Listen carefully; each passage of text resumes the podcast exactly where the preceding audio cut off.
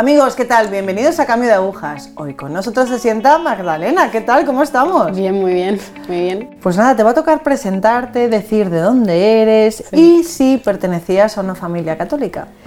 Sí, bueno, me llamo Magdalena, soy de Argentina, de Buenos Aires.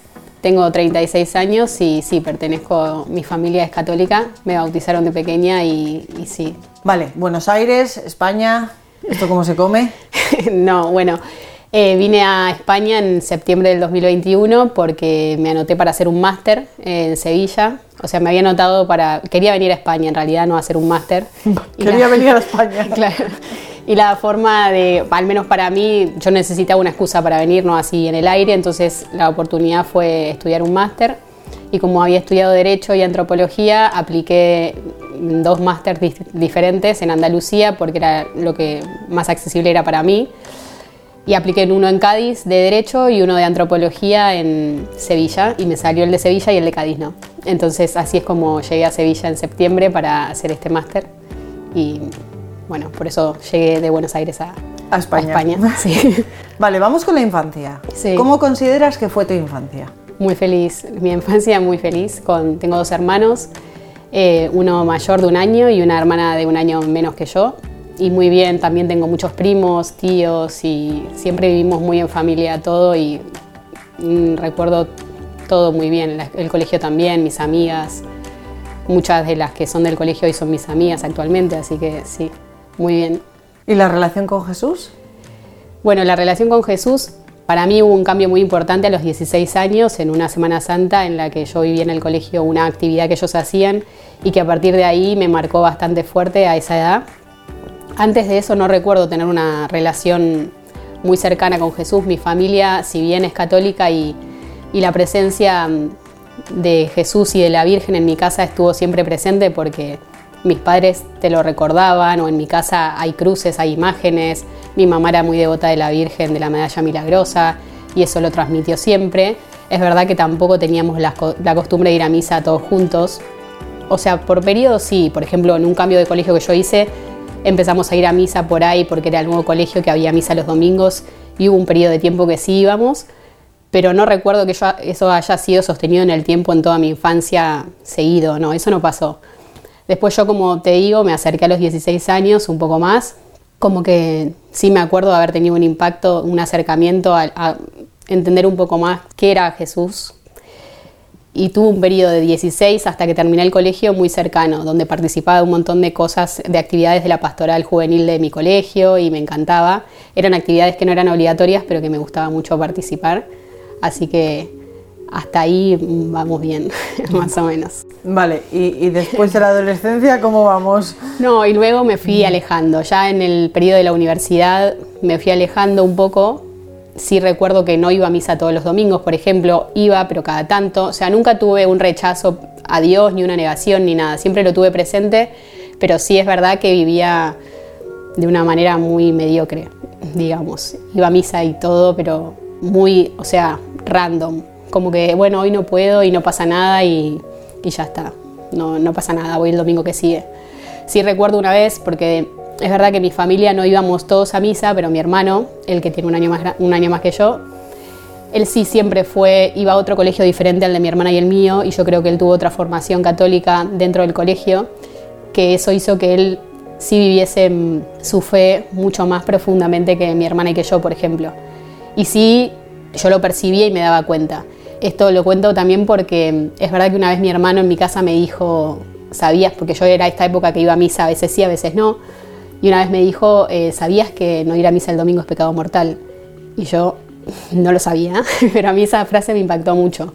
Y es verdad que ahí es como que empecé como a, pensar un poco más en la vida que estaba llevando y, sí que empecé, recuerdo de, yo a los 20, no sé, a los 25 creo que me voy a vivir sola y en ese momento digo, bueno, entre las cosas que voy a cambiar, además de que me estoy yendo a vivir sola, es que voy a ir a misa siempre, todos los domingos, siempre es todos los domingos porque era muy consciente de que estaba así, ¿no? En pecado mortal. Al menos en ese aspecto, porque luego igual vivía mal, pero no importa. Entonces, ahí es cuando yo empiezo más o menos a ir a misa los domingos, pero ya por mi cuenta sola y, y ya, porque tampoco en mi círculo de amigas nadie practica la fe, aunque fui a un colegio católico. y eso siempre fue en soledad. Y bueno, y cada vez mm, traté, siempre tuve ese recuerdo de los 16 años y de ese periodo de tiempo en el que había conocido fuerte a Jesús y que siempre como anhelé volver a ese estado, digamos, a esa cercanía, que yo la recordaba, como que tengo una memoria de eso, tenía una memoria, pero como que no podía volver. Pero bueno, seguí insistiendo, yendo a misa y todo esto, pero tampoco tenía las cosas claras, porque como te digo, no vivía bien tampoco. Y mm, tuve novio y por eso digo, no, yo creo que muchas de las cosas que, mm, o sea, por un lado me hoy veo para atrás y digo, en muchas cosas era muy ignorante. Aunque en el fondo uno sabe, sabe lo que está bien y sabe lo que está mal, eh, niega muchas cosas. También es verdad que al colegio en el que fui, la formación católica, aunque era un colegio católico, yo hoy por hoy me acuerdo un montón de cosas que nos daban que considero que no estaban bien.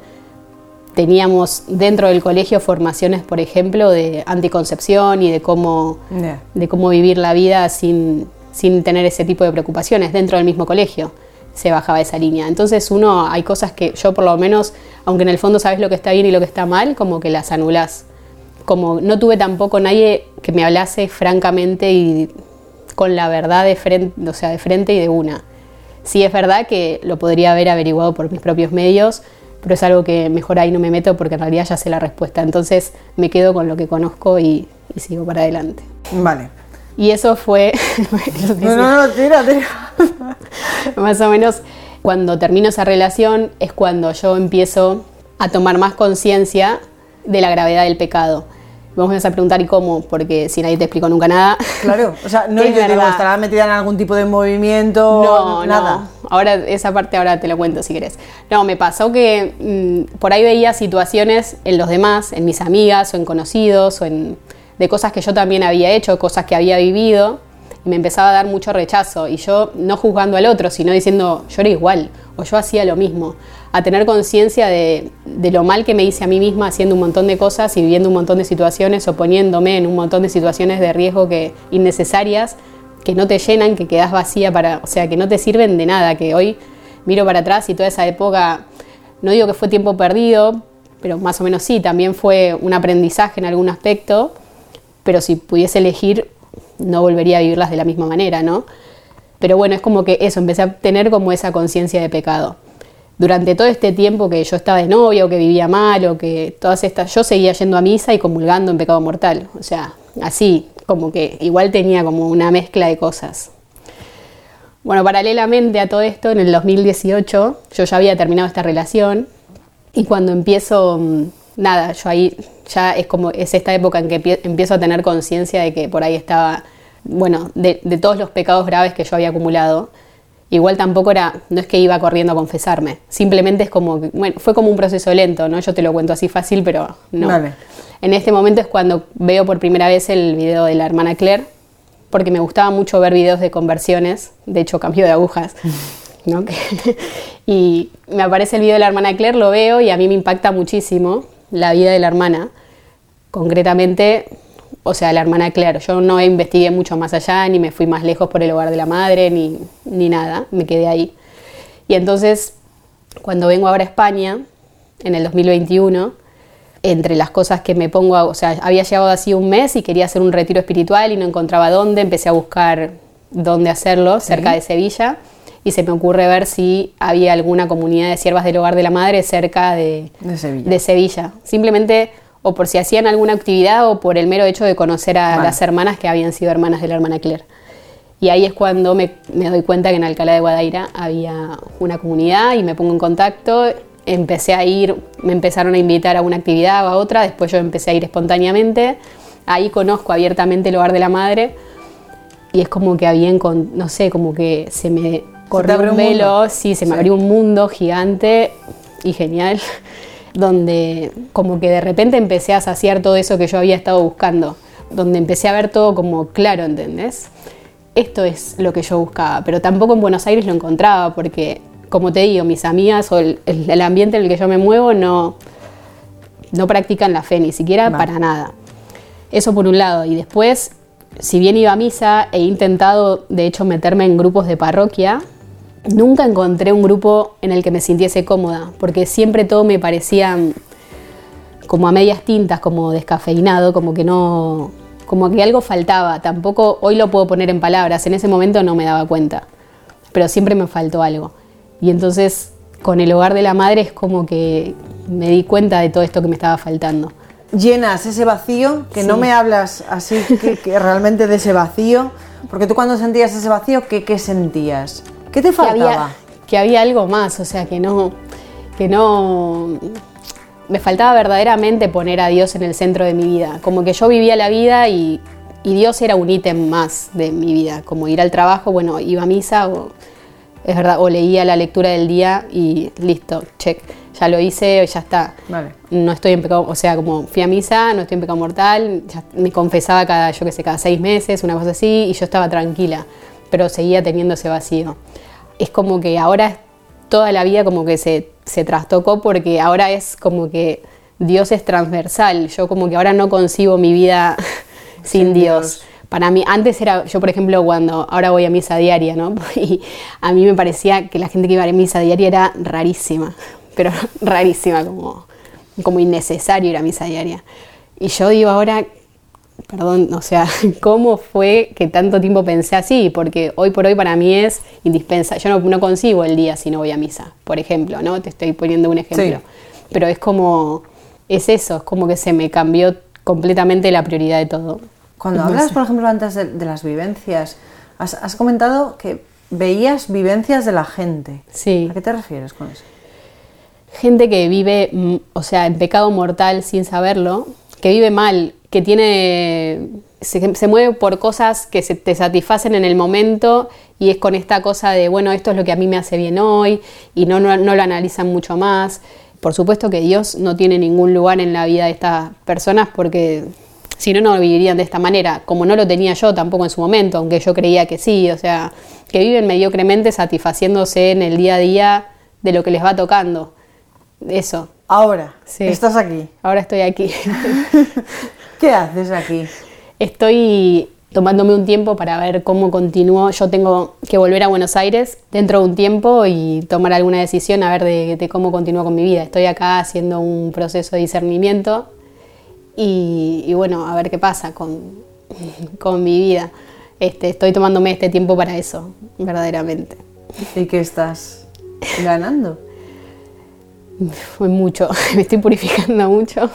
No, y estoy ganando conocer, conocerme a, a mí y conocer más.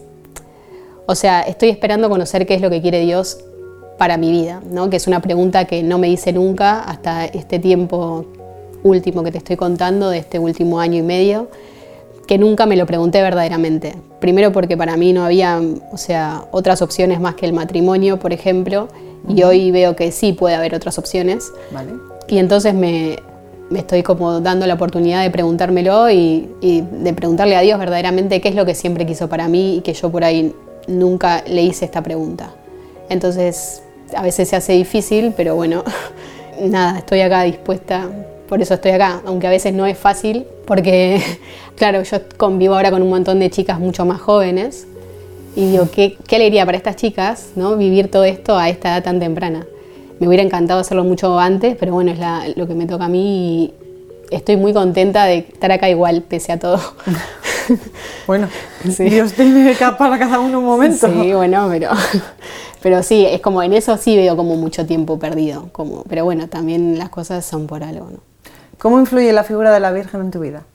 Bueno, eso es algo que a mí me cuesta un poco más. La Virgen la quiero muchísimo, eh, es la madre de Jesús y todo, pero yo tengo una, como, es muy fuerte mi relación con Jesús y con la Virgen eh, no me pasa eso. Y eso es algo que a mí me encanta también del hogar de la madre, ver cómo la Virgen está tan en el medio y en el alrededor de todo el mundo y que me encanta y es algo que anhelo, digo, qué, qué bien poder tener esta relación que tienen todos en el hogar con la Virgen y que me encantaría tener y que se lo pido siempre, pero no, no es, la verdad es que no es, no sé, nunca fue como tan fuerte el vínculo que tengo con ella como el que siempre tuve con Jesús. Vale, si ahora volvieras a Buenos Aires, sí. ¿qué crees necesario sí. para poder seguir con este contacto con Jesús? Eso es un... si debo volver a Buenos Aires, porque Dios quiere, lo voy a hacer muy feliz porque sí, porque es su voluntad. Y para seguir en contacto es no perder nunca la oración, jamás. O sea, es indispensable tener tu momento diario de oración y tener ese momento con el Señor, porque si no, es como que nada tiene sentido. O sea, la oración y la misa no, no se pueden dejar. Y bueno, seguir en contacto con el hogar como se pueda. Y si se puede fundar en Argentina sería increíble también.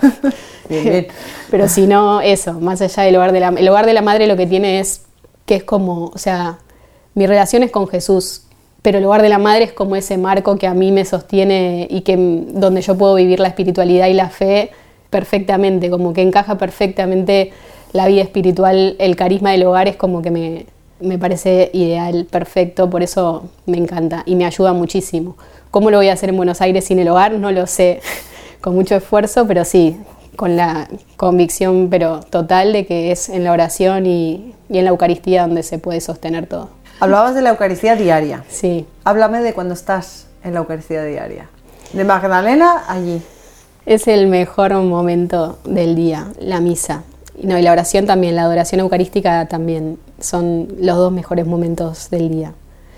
Nada, es el momento de, de unidad con Dios que necesitas cada día para, para seguir adelante. Es como no tiene ahora sentido el día a día o el, el, el, día a día. O sea, lo que te queda por delante, prefiero, por ejemplo, si yo pudiese, iría siempre a misa por la mañana, porque para mí el día te cambia por completo, vale. eh, recibiendo la Eucaristía antes de comenzar el día y todo lo que te queda por delante, que por la tarde, por ejemplo. Pero por eso, porque es la unión íntima con Dios en ese momento y no tiene, no tiene, nada tiene valor, sino, no sé. Estás súper lejos de casa, ¿qué te sí. dicen? Eh, nada, no, o sea, comprenden, ¿no? Porque comprenden que para mí esto es importante y lo respetan. No es que estén felices porque quieren que esté en Argentina. Yo extraño un montón a Argentina y a mi familia, sobre todo, más que Argentina. Pero bueno, yo sé que esto está por encima de todo en este momento y, y, lo tengo que hacer. Y aparte lo hago contenta, o sea, me encantaría que mi familia estuviese en España y poder como unificar todo, pero, pero no es así. Y bueno, yo elijo quedarme por ahora acá para hacer este, este proceso y después ver qué pasa. Y bueno, ellos lo entienden, entienden que para mí es importante, porque bueno, yo fui a Argentina ahora un mes y, y me vieron y, y, pude hablar con ellos y lo comprenden. Bueno, no sé si lo comprenden, pero lo entienden. Bueno, pero se quedaron tranquilos, te vieron súper bien. Sí, sí, Entonces, sí. Bueno, se quedaron tranquilos. Se quedaron tranquilos, creo que sí. bueno, ya está. Sí, sí, sí, saben, saben en, en qué estoy. Vale, hablabas antes de, sí. a ver, que yo creo que no, pero bueno, porque Dios tiene un momento para cada uno de nosotros, sí. sea a los 36, a los 40 o a los 18. Sí. Vale, siempre, siempre pregunto, sí. si tú tuvieras un joven enfrente, ¿qué le dirías? Bueno, pero ya tienes una persona de, de entre los 30 y los 40, que ya no somos tan jóvenes. No. Por eso. Vale, que ya la gente tiene su vida hecha, que tiene su trabajo, tiene su familia, tiene o no, quién sabe no sé, una persona de este rango de edades que le tenga a Dios, ¿qué, ¿qué, le dirías? ¿A una persona grande? O sea, a una, una persona grande, claro, porque siempre, siempre tenemos gente más joven en el plató. Sí. Entonces es como, bueno, ya este joven que ha pasado lo mismo que tú, ¿qué le dirías? Pero claro, ahora ya, vale, venga, ya tenemos 36, 40, 45, ya tenemos la vida hecha, sí. tenemos nuestro trabajo, tenemos... Mm, mm. Ah, horror, pero no tengo a Dios. No tienes nada. no te no y sí o sea es un poco duro pero es que no tenés nada si no tenés a Dios o sea es que no no tiene ningún mérito nada de lo que puedas hacer en tu vida por muy hecha que la tengas tengas tu familia perfecta o no o tengas tu crees tu trabajo ideal que está muy bien también no digo que no o sea pero digo nada de lo que hagas sea cual sea tu trabajo sea cual sea la actividad que hagas en el día si si no es para gloria de Dios no no sirve para nada pero igualmente una persona que no tiene a Dios, por ahí lo que le estoy diciendo en este momento no le cala para nada. Yo le diría que, que si en algún momento de su que por muy feliz que esté por la situación que, en la que está, porque tiene una familia genial o un trabajo genial, o todo lo contrario, o la está pasando muy mal, que el único refugio seguro en el que va a encontrar la felicidad es Dios. Y en, no sé, no hay otra respuesta, es, es eso. Ah, es que sí, y si está como yo, que está por ahí no tiene su familia o por ahí es soltero o por ahí que se haga esa pregunta o que se dé esa oportunidad, que no es fácil, pero yo creo que también ahí está la felicidad, si no, o sea, no sé, pienso que es una pregunta que te tenés que hacer si no vas a vivir con un vacío, por más que lo tapes con muchas cosas, cuando te vas a dormir vos sabes que hay algo ahí que está sin resolver y no hay otra respuesta, es eso. Tampoco es fácil, no es de porque tampoco es que, uh, de repente voy a ir a misa y no, eso es otra cosa que... Es un proceso. Es un proceso y que hay que ser constante y, y constante, porque a veces no es fácil, pero si vos tenés la convicción y la certeza de que estás en la verdad, eh, Hay que, no, perseverar. no te van a defraudar. Sí. Magdalena, muchísimas gracias No, por estar aquí vos, con gracias, nosotros. gracias. Pues amigos, hay que estar, hay que ser constantes, hay que perseverar. Eh, esto, como dice Magdalena, no es de un día para otro. De repente no se te aparece todo por ahí y dices, uy, ya soy hijo de Dios. No, es un proceso. Un proceso y hay que estar, ¿eh? Hay que estar. Esto es como estudiar una posición. Hay que estudiar. gracias, gracias por estar hoy aquí con nosotros.